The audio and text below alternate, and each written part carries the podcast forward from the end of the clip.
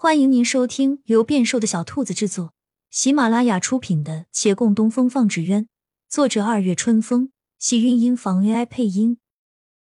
欢迎订阅，期待你的点评。第一百六十六集，他怔了怔，缓缓一笑。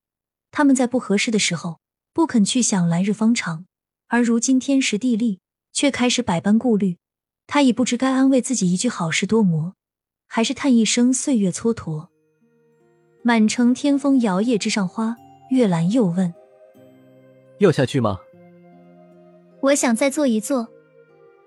好，那我陪你。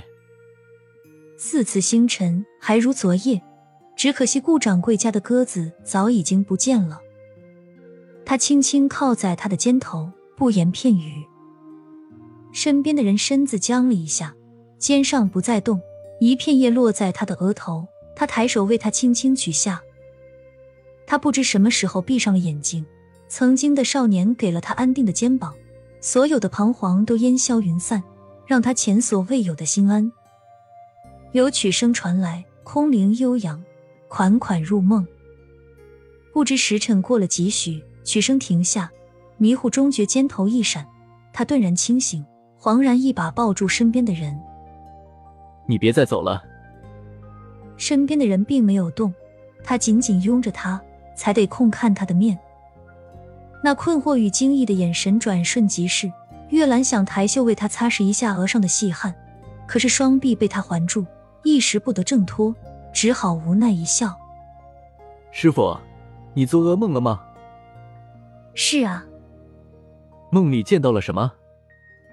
他忙松开了他，轻吁了口气，摇头：“没什么。”月兰不再问，吹落手中的叶，靠近一些，将他额上的汗缓缓拭去，而后微微垂眸，对上他的眼，顿了须臾，柔声道：“不要怕，我向你承诺，哪怕江水竭，山河倾，必不再离。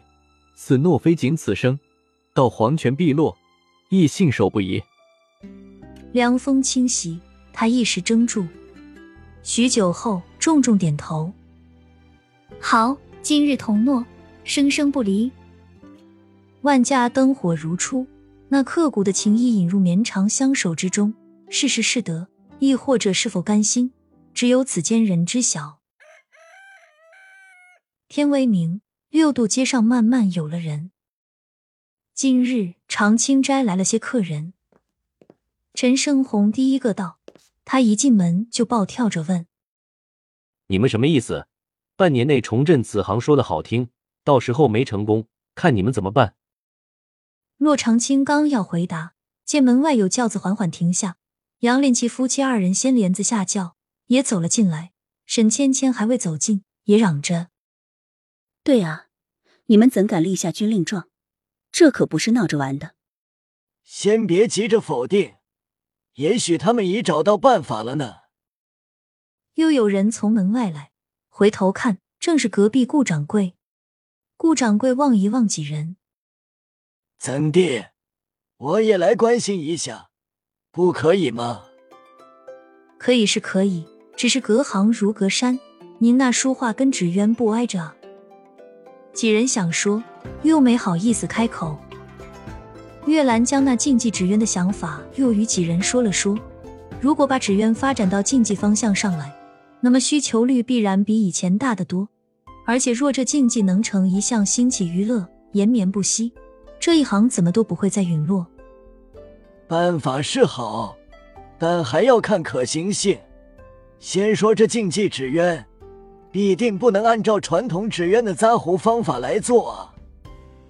顾掌柜抚着下巴道：“是禁忌纸鸢要将放飞放在首位，乘风能力得着重考虑。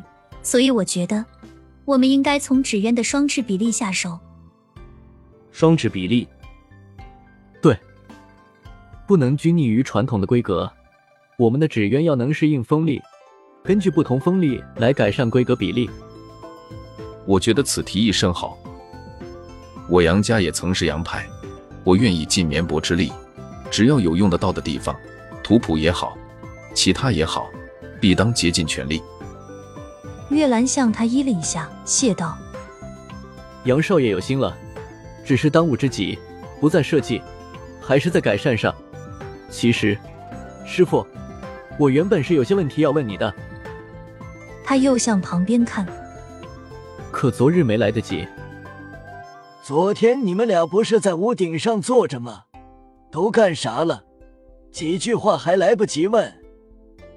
两人愣了愣。原来他昨日看到他们了，快说啊，都干什么了？顾掌柜在逼问。月兰轻笑，叙叙旧而已。身边人过了一会儿也笑，对，又侧目道：“兰儿，你刚刚要问我什么？”亲亲小耳朵们，本集精彩内容就到这里了。下集更精彩，记得关注、点赞、收藏三连哦，爱你！